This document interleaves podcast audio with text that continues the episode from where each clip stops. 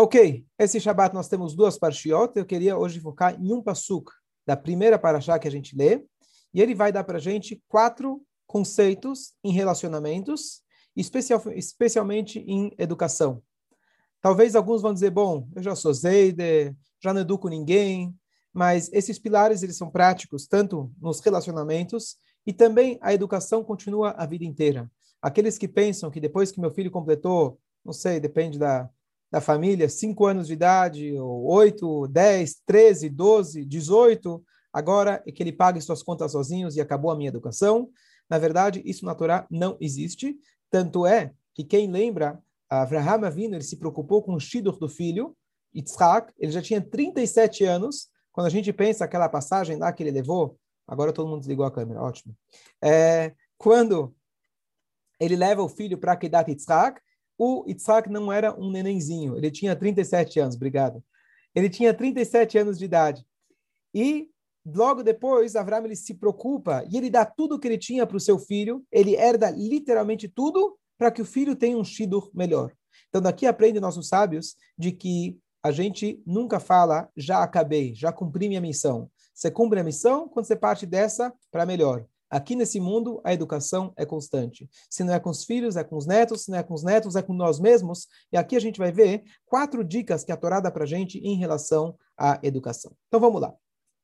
Quando a gente lê a nossa paraxá, ela parece uma paraxá, uma paraxá extremamente técnica, engenheira, engenharia pura. Jairo está aqui escutando, e você vê lá a descrição da construção do Mishkan, e todo ano a gente lê de novo, e você fala, bom, já que eu não tenho um Mishkan mesmo, já que eu não sou engenheiro, não entendo muito bem dessas coisas, vamos seguir para a próxima. Não. O Mishkan, na Torá, descreve para a gente em quatro parashiot, pelo menos. São centenas de versículos. A criação do universo, que hoje nós temos uma pequena noção do tamanho de bilhões de estrelas e etc., o tamanho do universo, a Torá descreve em 70 versículos. Por quê? Se o universo que é tão grande, a Torá descreve em 70 versículos, um Mishkan que era temporário, que ele tinha o tamanho de 50 metros, mais ou menos, por que, que a Torá precisa gastar quatro parshiot, pelo menos, com centenas e centenas de psukim descrevendo? E a única resposta que nós temos é a seguinte: o universo é a criação de Deus. O Mishkan é de, os homens fazendo do universo uma casa para Deus. Deus fazer o universo é fácil. Para nós tornarmos esse universo uma casa para Deus, uh, dá muito trabalho. E a Torá dá para a gente todos os detalhes. O que, que isso significa? Significa que cada passo, cada letra, cada versículo que nós temos nessas parshiot, por mais que a nossa tendência é, vamos seguir adiante, se a gente se aprofundar, a gente vai conseguir encontrar uma dica em cada um desses detalhes para o nosso Mishkan. Mishkan é nosso, o nosso coração. Mishkan é a nossa vida. Mishkan é a nossa mente. Mishkan é a nossa casa. A Torá fala para a gente logo no início: Ve'asuli migdash ve'shachanti betocham. Façam para mim um tabernáculo e eu residirei neles. Porque neles, se é um tabernáculo, por que, que vou morar neles? Neles se refere a vocês, ao povo judeu. Então, a casa de Hashem, na verdade, é o termômetro, é o reflexo daquilo que acontece em nosso coração. Então, quando a Torá fala para a gente, coloca um Aron, nós temos um Aron dentro de nós. Quando a Torá fala, coloque uma menorá, nós temos uma menorá dentro de nós, e assim por diante. Então, eu queria pegar um detalhe que a Torá descreve nessas parshiot, que é o seguinte. A Torá conta para a gente, provavelmente uma das poucas e únicas vezes na história, que Moshe Rabbeinu ele chega e fala, pessoal, para de dar tzedakah. Chega, já temos suficiente. O caixa está cheio, não temos o que fazer com o dinheiro. Tomara isso se repetisse na história. E está escrito que o povo trouxe donativos e etc. Mas quem, entre os homens e as mulheres, trouxeram mais donativos, diz a Torá para a gente, vai avô hanashim alanashim. As mulheres trouxeram mais do que os homens. Vamos voltar um pouco na história nós temos dois episódios, talvez, dos mais importantes descritos na Torá. Qual é o momento mais importante na nossa história? Podem responder. Muito bom, a entrega dos dez mandamentos. Shkoyach. Hashem ele vai lá e se revela com uma forma única. Nunca teve uma revelação tão grande. Hashem se revela no Sinai. Como preparo para uma Tantorá, Deus ele fala para Moshe Rabbeinu, avisa para o povo, povo se preparar e etc. E lá tem um passo que diz: Kotomar lebeit Yaakov, vetaged livnei Israel. Assim você vai dizer para a casa de Yaakov, se referindo às mulheres, e assim você vai falar para o povo de Israel, para os filhos de Israel, se referindo aos homens. Hashem primeiro falou com as mulheres e depois com os homens. Aqui no Shur nós temos metade, metade praticamente, homens e mulheres, tá bom? Então, Mas isso foi por causa do, na época de Adão e esse foi o primeiro momento, talvez o, momento mais especial do nosso povo, da nossa história. Momento do matar a Torá. Quem a Torá deu preferência? As mulheres. Bom, vocês sabem, depois Moshe Rabbeinu subiu, ficou lá, ficou lá 40 dias, etc. O povo fez o pecado do bezerro de ouro. De novo, as mulheres não participaram, os homens participaram. E Hashem, depois disso, depois do episódio do Reta Egel, segundo as tábuas, etc., Deus fala, sabe o quê? Vocês, povo judeu, cada dia estão com outra história. Um dia vocês reclamam, um dia vocês agradecem, um dia vocês pedem desculpa, outro dia vocês me expulsam. Eu quero construir uma casa, que nessa casa, pelo menos, eu estou garantido. Daqui ninguém me tira. Essa casa se, se chama templo. Os sábios, inclusive, alguns dizem que se não fosse o pecado do bezerro de ouro, Hashem sequer teria mandado construir um templo. Por quê? O templo é maravilhoso, mas o templo está dizendo, Hashem fala, eu aqui nessa casa me sinto à vontade. Lá fora, não. No resto do mundo, não. Para você rezar, você precisa ir até a sinagoga. Claro que você pode rezar em casa, mas o lugar onde eu estou mais revelado é na sinagoga. Se não fosse o pecado do bezerro de ouro, você poderia rezar em qualquer lugar que teria o mesmo. O Mishkan teria sido em qualquer lugar do mundo. Então, o que acontece? A, a construção do Mishkan seria como se fosse um, uma, uma correção pelo pecado do bezerro de ouro, porque eles perderam aquilo que aconteceu no momento da outorga da Torá. Então, qual foi o segundo grande e maior momento do nosso povo? Quando o povo construiu o Mishkan descrito nessas parshiot. E, de novo, quem é que fica na frente? Quem é que sai ganhando? Quem é que está se? Quem é que está brilhando? As mulheres. Elas trouxeram mais presentes do que os homens. Essa é a descrição da Torá. Então, aqui eu queria trazer é, um passuk que ele traz para a gente um conceito, que, claro, a gente está falando aqui das mulheres, mas isso se aplica para os homens também, que têm a obrigação de educar. Mas como as mulheres, como a Torá fala para a gente, elas são Beit Yaakov, a casa de Yaakov. O homem, como diz o Talmud, ele traz o trigo e a mulher transforma o trigo em pão.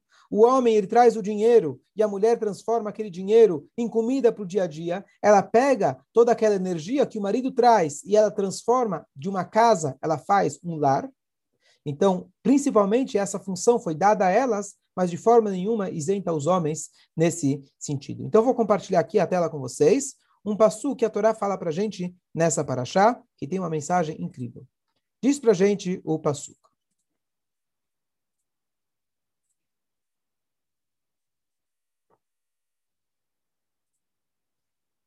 Ok. Conseguem ver? Vayavou ha'anashim al-anashim. Os homens, eles vieram seguindo as mulheres. Ou seja, quem foi primeiro?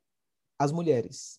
Kol nedivlev, todas pessoas com um coração generoso, reviu, eles trouxeram. E aqui a Torá vai descrever quatro é, adornos diferentes que elas trouxeram. Chach, as mulheres trouxeram, chach significa earrings. O que, que é earrings? Brincos. Vanese, nose rings, que são piercing, brinco de nariz. Vetabat, tabat são anéis de dedo. Vechumaz, conforme a interpretação do Rashi, era um adorno que as mulheres colocavam nas suas partes íntimas. E, conforme o Even Ezra, que a gente vai hoje elaborar, ele fala que é um tipo de é, pulseira para o braço. Não é a pulseira do pulso, e sim a pulseira do braço. Se alguém tiver uma tradução melhor, pode falar. Bracelete. Bracelete, obrigado. Kol Klizahav, perfeito, é uma mulher que só podia explicar. Kol Klizahav, todo tipo de é, é, objetos de ouro. E todos os homens também é, é, trouxeram seus presentes para Deus.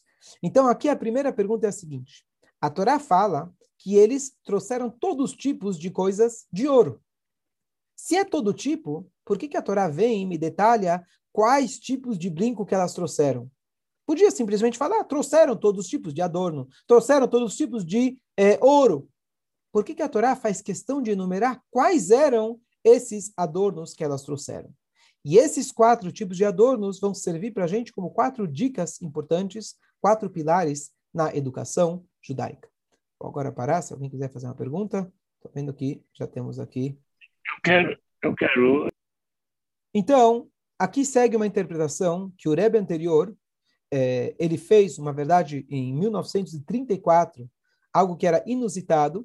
Ele estava, na verdade, o Rebbe anterior, ele lutou contra a, a Rússia é, é, comunista, ele foi aquele que realmente se levantou contra o Stalin, ele mesmo foi preso, quase morreu e etc. E ele tinha underground, ele tinha por baixo do pano, ele tinha toda uma corrente de professores, shohatim, é, moalim, que eles iam, na verdade, ensinar em pequenas cidades, e nessas cidades, quando eles eram pegos pela polícia, eles eram mandados para os gulags, para aqueles campos de trabalho, e ele já tinha o próximo professor na fila que iria continuar é, a, aquele ensino judaico, coisa completamente fora do comum. E uma das coisas que o Rebbe anterior, e assim ele sempre falava, eu sou um educador. Esse é o meu papel. Você quer me perguntar de business? As pessoas acham que o Rebbe está lá para fazer milagres. Tudo bem, ele ajuda também. Mas o papel principal de um Rebbe, o que, que é Rebbe? Professor. Eu estou aqui para ensinar. E ele fez uma reunião com mulheres algo que em 1934 não era comum para um rabino ortodoxo, Rebbe, etc., se reunir apenas com mulheres. E ele, nesse discurso, ele falou para elas o seguinte. Ele começou comentando essas duas coisas que eu falei, que nesses dois pontos, nesses dois momentos históricos, no momento da outorga da Torá e depois quando Deus manda construir o Mishkan, as mulheres tiveram prioridade. E quando a Torá fala sobre o fato que as mulheres tiveram prioridade, a Torá descreve quatro tipos de adornos diferentes. E não é por acaso. O primeiro dos adornos, a Torá fala para gente que eram os brincos. Brinco em inglês até cabe melhor, porque é earring. Ear em inglês é ouvido, orelha. E aqui ele fala, nós temos o primeiro pilar da educação. Saber ouvir saber escutar. A primeira coisa que às vezes a gente pensa, quando falo de educação, educar. Eu tenho que chegar e dar a moral. Eu tenho que falar para o meu filho. Eu lembro, anos atrás, eu estava num Shabat na casa de alguém, e tinha um casal jovem com um bebezinho que acho que talvez tinha, sei lá, seis ou oito meses. E o bebê estava meio que sentado no cadeirão e brincando com alguma garfo da mesa, alguma coisa assim, e o pai assim gritando: não pode, não pode, não pode. Um bebê de oito meses dei uma olhada assim. Ele falou: não, a gente tem que começar a educar de cedo, não pode esperar. Então, eu acho que para um bebê de oito meses, você achar que essa é a forma de educação, eu tenho pena de que, que vai ser dessa criança, coitada. Que com oito meses o pai dele está gritando com ele porque ele está brincando com um garfo, que o coitado não tem noção de nada. Então, a primeira coisa, antes da gente falar, é saber ouvir. Inclusive, um dos maiores livros das últimas épocas, as mulheres devem conhecer, pelo menos, como ouvir, como, é, como, fala, como, como ouvir para seu filho falar, um livro é, clássico na educação. Como que... falar para o seu filho ouvir. Ah, como falar para o seu filho ouvir, obrigado. Hum. Então, mas na verdade a ideia do livro é justo o contrário. Se você ouvir, você vai, ele vai conseguir, ele vai conseguir te escutar. Essa é toda a ideia do livro. Ou seja, não adianta você começar a dar drashot, discurso. Você conhece aquele cara? Rabino chegava na sinagoga, digo por experiência, não aqui, mas o rabino chegava na sinagoga toda sexta-feira para falar, e o cara, logo que o rabino começava, ele fechava o olho e roncava. E assim era todo o Shabat. Um belo dia, o rabino terminou a filar, ele se levanta, ele se levanta para falar, e antes dele começar a falar, ele viu que o cara já fechou o olho, já estava roncando. Ele fala, Yankel, que que eu nem comecei a falar, você nem sabe o que, que eu vou falar, você já está tá sonhando, já está já tá dormindo? Não, não, não, Rabino, eu confio em você, tá tranquilo, tenho certeza, eu já confio em você. Então, o que acontece? É normal ouvir uma vez um professor que ele falou que ele tinha um aluno na frente dele, que ele sentava na primeira fileira. E ele era capaz de ter uma desconcentração tão grande que o rabino podia falar, dar uma aula de uma hora, duas horas, e nenhuma palavra o menino escutou. Ele chega um dia para o menino e fala, é, querido, tudo bem, não quer prestar atenção na aula, tudo bem, entendo. Mas como você tem essa capacidade de se desligar completamente por duas horas, nenhuma palavra você escuta? Ele falou, não se preocupa, eu tenho muito treinamento em casa. O pai dele dá bronca o dia inteiro, fala, e ele aprendeu a desligar, e ele está completamente desligado. Então, a primeira coisa na educação é a gente saber ouvir. Saber o que está acontecendo com o outro antes da gente julgar e dar a bronca. E olha que interessante. Aqui é uma frase, talvez uma das frases que, digamos assim, que as pessoas mais se espantam na ética dos pais, que a, a ética dos pais fala, não fale muito com as mulheres. Isso com a sua mulher, muito mais com a mulher dos outros. Então, uma frase que às vezes incomoda. Que história é essa? Você está maltratando as mulheres, não é para falar com as mulheres? Que história é essa? Então, tem um sentido que está falando, um sentido mais é, é, é, de tzniut, que a pessoa não deve sair falando com todo mundo, com as mulheres, etc. Mas numa aula que eu tive com um grande mestre de Shalom Bait, Rabino Glukowski, onde eu morei, em Rehovot, em Israel, primeiro ano de casado, eu justo fui morar lá pensando justamente pela grandeza desse grande rabino que ele tem tanta experiência com Shalom Bait, eu frequentava as aulas dele semanais, e ele falou, é, ele falou o seguinte, o que, que significa não fale muito com as mulheres? Aprenda a ouvir, não é para você falar. Cala a boca e escuta o que elas estão falando. E não é para escutar, fingir que você está escutando. Cala a boca, não é para você falar com as mulheres, é para você escutar o que ela está falando. Tá certo? Então, o que, que a Torá está dizendo para a gente? Você tem que escutar o seu filho. Não adianta você ficar falando. Para, escuta. Aprenda a ter a paciência de escutar. O nosso ego, às vezes, não permite escutar, porque às vezes escutar dói. Às vezes escutar você vai ter que escutar a dor do outro. Você vai ter que se colocar no lugar do outro. A gente tem que sair da nossa zona de conforto. Isso não é agradável. E o primeiro ponto na educação, e nesse caso, inclusive nos relacionamentos, cala a boca. Aprenda a escutar. E escutar não significa fazer aham. Escutar é uma arte. Escutar significa você realmente tentar entender o que está na cabeça da pessoa. Não julgar, não comparar. A primeira coisa, uma vez eu estava falando com uma com uma, uma grande educadora, e eu perguntei, me dá uma dica, tenho filhos, me fala alguma dica. Ela falou, a maior dica que eu posso te dar, toda a minha carreira, de toda a minha experiência, é você saber escutar. E saber escutar não é fácil. Saber escutar significa você realmente dar um feedback.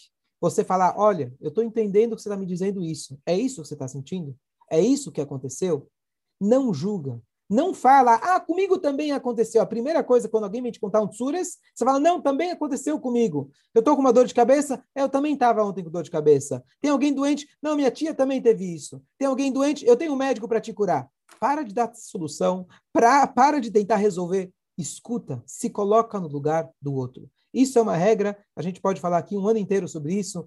Um outro exemplo, quando alguém está passando, Deus nos livre, alguém teve uma perda, todo mundo vira rabino, todo mundo vira filósofo. Não, em outra geração ele devia ser uma pessoa muito especial. Com certeza agora está no Ganeden. Com certeza você recebeu uma Yerushá, uma herança muito grande. E a gente começa a falar todo tipo de besteira do mundo e você não faz o mais importante. O que a Torá fala para a gente que quando você entra na casa do indutado, Deus nos livre, você está proibido de falar. Você não pode falar nada com a pessoa até que ele puxe o assunto. Essa é a lei da Torá. Você tem que escutar.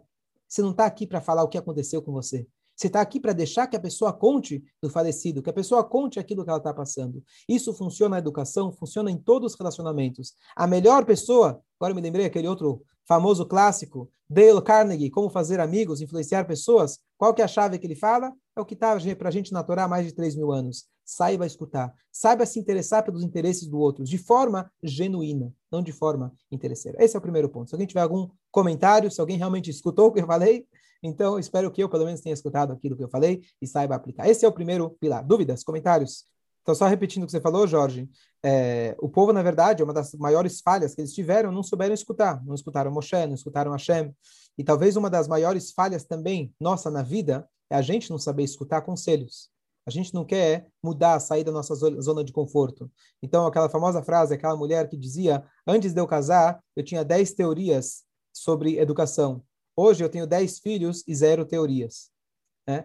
Então, digo por experiência, a gente às vezes não está pronto, a gente sabe, acha que sabe tudo, a gente acha que nasceu sabendo. Se a gente não está pronto sempre para continuar escutando, continuar aprendendo, então realmente a gente falta essa humildade de querer escutar e a gente já tem, já perdeu aqui o primeiro pilar tão importante.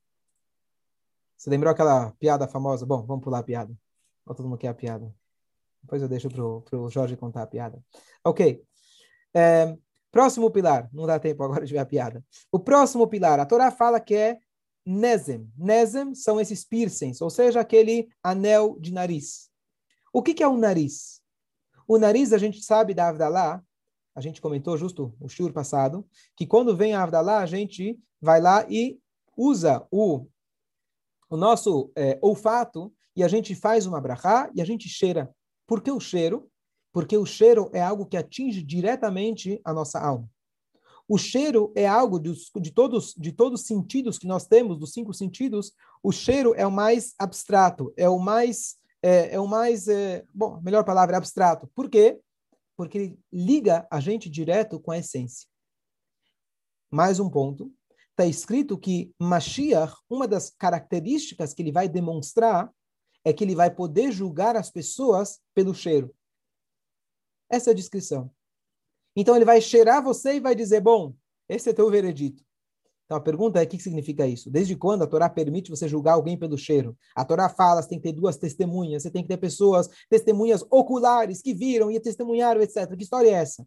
Mas julgar pelo cheiro significa aquele sexto sentido. Aquilo que a gente às vezes não consegue enxergar com os olhos, mas a gente tem que ter aquele feeling para tentar entender, não só escutar o que a criança está falando, mas tentar entender o que a criança não está falando. Tentar entender as entrelinhas. Cheirar, o cheirômetro. Eu cheiro que alguma coisa não está boa. Eu cheiro que talvez as influências que meu filho tem não são boas. Eu não vivo com ele. Eu não estou com ele na escola. Eu não sei com quem ele sai mas eu preciso estar atento com esse sexto sentido, que normalmente as mães têm de uma forma muito mais aguçada, mas eu não posso apenas falar, eu escuto o meu filho. Mais importante de escutar o que ele fala é escutar aquilo que ele não fala. E isso eu preciso de uma sensibilidade. E isso também, a partir do momento que eu me coloquei à disposição para ter a humildade de escutar verdadeiramente aquilo que ele fala, isso me permite eu começar a meditar naquilo que ele está falando e tentar entendendo e tentar entender não o que ele falou, mas o que ele quis dizer, aquilo que está por trás das palavras dele. Isso não tem uma não tem uma metodologia, não tem como eu te falar, olha, quando ele fala isso ele quer dizer aquilo. Isso é uma sensibilidade que a gente tem que desenvolver. Às vezes a pessoa está falando 10 mil coisas e no fundo, no fundo, a pessoa está querendo apenas ouvir uma palavra boa. Às vezes está querendo te comunicar que ela está com dor. Às vezes a pessoa está querendo comunicar alguma coisa que ela passou e ela não sabe comunicar da maneira adequada. Então ela briga com você, ela te agride, etc. Mas no fundo, no fundo, o que, que ela quer? Talvez um abraço, talvez uma boa palavra. E a gente precisa ter esse senso, tentar identificar aquilo que a pessoa não falou. E esse é o cheiro, é abstrato. A gente tentar cheirar o ambiente o cheiro tem muito a ver com o ambiente onde a gente está. Não é algo diretamente onde você aponta onde está a fonte do cheiro. Você chega num lugar tem um aroma gostoso. Não é algo que você consegue apontar com o dedo. E essa é a ideia da gente ter essa sensibilidade do outro. Isso funciona nos relacionamentos muito. Isso funciona principalmente também na educação. Um professor ele tem que saber o que anda, o que passa na cabeça do filho. O que, que ele está pensando? O que, que ele, onde ele anda? Quem são as influências deles, da, da, da criança? E dessa forma, a gente tem aqui o segundo pilar, o pilar, a partir do momento que a gente conhece quem são nossos filhos, quem é nosso marido, nossa esposa, a gente vai ter uma, uma forma muito mais profunda de se comunicar e não é, de uma forma superficial. Esse é o segundo ponto. Terceiro ponto. Tabat. O que é tabat? É o anel de dedo. Primeiro foi o anel, que seria né, a argola do ouvido, escutar. Depois, o anel do olfato. E agora, o anel do dedo. Aqui, hoje em dia, podemos dizer que muita gente falha nesse ponto. A psicologia moderna de escutar os filhos, de se colocar no lugar deles, entender o que eles estão passando, isso é muito popular hoje em dia. Bem diferente de antigamente. Tudo a gente contextualiza. O pior dos criminosos hoje chega no extremo Não, ele fez isso porque ele passou por momentos difíceis na infância. Ah, então está isento, pode ir para casa, não precisa ser punido. Então a gente chega hoje no extremo, às vezes, dessa compreensão. A gente quer usar essa compreensão com os terroristas. Não, coitado, e etc. Então, isso é popular hoje em dia. O que não é popular, o dedo. O dedo significa apontar. O dedo significa dar o exemplo para que seu filho ele vá nesse caminho. A gente, às vezes, hoje, na, na, na, na, na, na psicologia moderna, eu não vou impor valores no meu filho. Eu não vou falar para ele o que, que ele deve fazer. Deixa ele crescer e ele vai descobrir sozinho o caminho que ele escolher. Isso não funciona na educação. A criança é como uma esponja. Se o pai não tem a responsabilidade de criar limites, se o pai não tem a responsabilidade de saber que ele é o exemplo, aqui tem uma, uma mensagem muito, muito bonita. Vocês sabem que o afikoman, é, aquela parte da matzá que a gente logo no início do Seder a gente quebra na metade, uma a gente deixa na Kiara, Pesach está chegando, e a outra a gente esconde, o afikoman. E em muitas comunidades, depende do costume, as crianças vão lá e procuram a Ficoman, eles buscam aquele Aficoman que está escondido. E aqui eu vi um voto maravilhoso e me tocou bastante. Aquilo que os adultos escondem, mais cedo ou mais tarde, o teu filho vai descobrir. O Aficoman que você achou que você colocou lá do lado, aquilo que você faz que você acha que teu filho não percebeu, aquele comportamento que você acha que você está no trabalho, teu filho nunca vai ficar sabendo aquilo que você fez, o filho vai descobrir antes que você imagina. Eles são muito mais espertos e aguçados do que a gente imagina. Isso também nos relacionamentos de forma geral. A honestidade nossa, a transparência nossa é muito importante. Porque o outro, da mesma maneira que a gente tem que ter a sensibilidade, o outro também tem a sensibilidade de saber aquilo que realmente é importante para você. Uma coisa que eu sempre falo é, para, sim, no dia a dia, as pessoas falam: não, minha esposa quer que eu fique em casa com as crianças, não posso vir na sinagoga. Não é verdade. Para de culpar tua esposa. Por quê? Porque quando você vai para o trabalho, tua esposa deixa.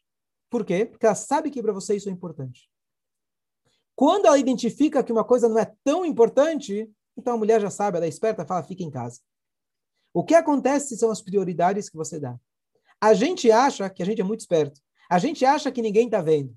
Aqui nós temos que dar o exemplo. Aqui esse é um dos grandes pilares na educação dar o exemplo, seguir na frente e não esperar, como diz o Talmud. O Talmud fala para a gente que, véspera da época de Mashiach, Peneiador que Pneiakelef. A face, a cara da geração vai ser como a cara dos cachorros. O que, que significa isso? Então, o Rebbe de Kotsk, ele interpreta, ele fala o seguinte, como funciona o cachorro? O cachorro está sempre na frente do dono. Só que quando chega na esquina, ele olha para trás para ver se o dono está indo atrás dele. Os líderes, na época de Mashiach, não vão ser líderes. Eles vão estar lá em cima, mas são como cachorros. Eles falam uma frase, aí eles olham para trás para ver se foi popular ou não foi popular. Se não foi popular, ele muda a frase, ele muda de rumo. Isso não é educação, isso não é judaísmo. Isso é um cachorro. Se um pai, ele vai dançando de acordo com a música, ele vai de acordo com aquilo que o filho deseja, claro que tem que ser maleável, claro que tem que saber a maneira de falar com cada filho, esse é outro conceito importante. Mas aqui eu estou falando sobre os princípios básicos, ética, moral, Torá, mitzvot, as leis, regras absolutas, a gente não abre mão e nem de nós mesmos, nem de nossos filhos. Temos a obrigação de mostrar o caminho. Isso já leva a gente ao quarto ponto, que é os, os anéis de braço, os braceletes. O braço forte, diz para a gente a Torá, que Deus tirou a gente com braço forte, significa a firmeza. Uma outra qualidade que hoje podemos dizer que falta bastante. Um pai tem que saber ser firme. Firme não significa ser malvado. Firme não significa ser é, é, duro. Firme significa o filho saber que tem conceitos na vida que eles não são negociáveis. Aquela famosa piada, já contei várias vezes, que é muito boa. Uma vez um, um, um Yodi estava no, no, supermercado, ele vê uma chinesinha é, andando no carrinho com uma criança. E quem já foi fazer compra no supermercado com criança sabe que não é fácil, porque a cada dois instantes elas pegam tudo que tem na prateleira e acham que você tem que comprar tudo. Então, de repente, ela está indo lá com, com, no supermercado e ela vê que a chinesinha, a chinesinha fala para o filhinho no kosher, no kosher. Desculpa, minha senhora, você é da comunidade? Assim, achei estranho, assim, que no kosher. Falou, não, não. mas o que, você está falando aí de kasher para o teu filho? Ela falou, não sei. Eu sei que vocês, judeus, quando vocês vão no supermercado, o filho pega alguma coisa, vocês falam, não é kasher, não é kasher. E ele não pega. Eu tentei aplicar a mesma coisa com os meus filhos. Que, que significa isso? Por que, que no kosher funciona? E se você fala, vai engordar, não funciona. É caro, não funciona. Aquilo que o filho sabe que não é negociável, ele nem vai tentar. O filho que sabe que o pai não vai comprar se não é kasher, ele pode jurar, ele pode chorar, ele pode insistir, o pai nunca vai abrir mão, o filho aprende que esse é um pilar importante na vida. Se a gente souber colocar o braço firme aonde o braço tem que ser firme, os filhos vão adotar. Os filhos eles vão entender que isso realmente é importante na sua vida. Pais que dão por exemplo, prioridade para a educação, e eles sabem que educação, ser uma pessoa educada, etc., o filho vai aprender isso de uma forma ou de outra. Ele sabe que isso é uma prioridade na vida. E por último, a Torá fala para gente o pilar de todos os pilares. Kol nediv libo. Todos aqueles que deram com coração. O quarto pilar é: eu posso fazer tudo certo, eu posso ser aquele pai que escuta, eu posso saber com quem ele anda, eu posso apontar o caminho, eu posso ser rígido onde precisa. Mas a essência e a base de tudo tem que ser o bom coração. Quando o pai educa, e ele só educa porque assim ele aprendeu na no curso do rabino, mas ele não faz com coração, ele não faz com vontade, ele não faz com amor, nada disso funciona. E por isso a Torá fala para a gente, e viu, elas trouxeram com coração vai, que as mulheres elas trouxeram kol nediv lev, todo aquele que deu com coração. Então, se a gente tem o coração, se a gente escuta, se a gente cheira, se a gente aponta e se a gente tem o braço firme, nós temos aqui os pilares que sobre esse, eh, que esses pilares se sustentam sobre a base do coração. Nós temos aqui a dica para um bom casamento, para bons relacionamentos e para uma boa educação. Shabbat shalom a todos.